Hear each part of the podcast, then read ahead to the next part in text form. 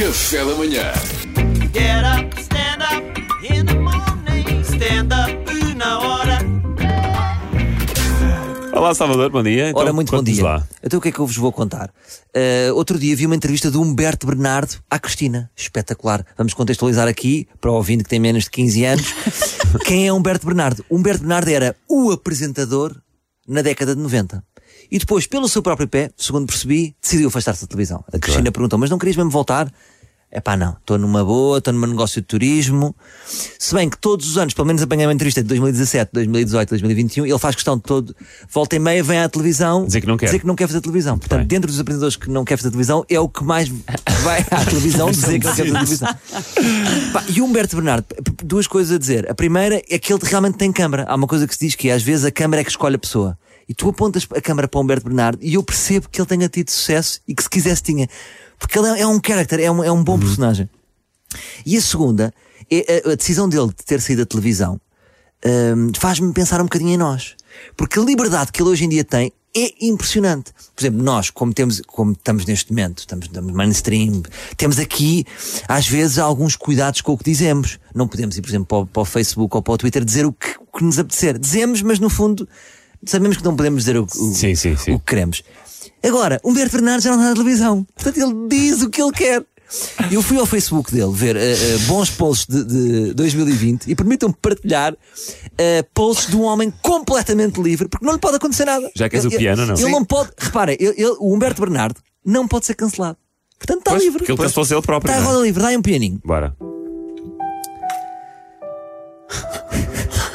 Hoje prevejo que a tripeirada dê à bébia à sua sucursal de Braga e que a lagartixa enfarte três ou quatro folhas secas. Assim a lagartixa, lagartixa será cabeçuda e no final ganhará reboçados. Logo e como sempre serão rabeçudos. Foi. Avança com outro. Alerta lagartixa! Todos a cantar, todos a cantar. Rabsudo, rabsudo, és um grande rabsudo. Embucha porco! Um apresentador que está na televisão pode dizer Não isto. pode, não o Jorge pode, não Gabriel pode. faria isto? Não, pode. Mas não o Pedro está, o Pedro está. Estás, estás com inveja, não é, Pedro? Não acredito que o Pedro esteja E de com inveja. repente diz, manda-nos esta, mas ele às vezes, em qui- a 15 de julho de 2020, surpreende. Acho francamente desagradável que estando o país eh, na situação em que está, tanta gente liga à porcaria do futebol.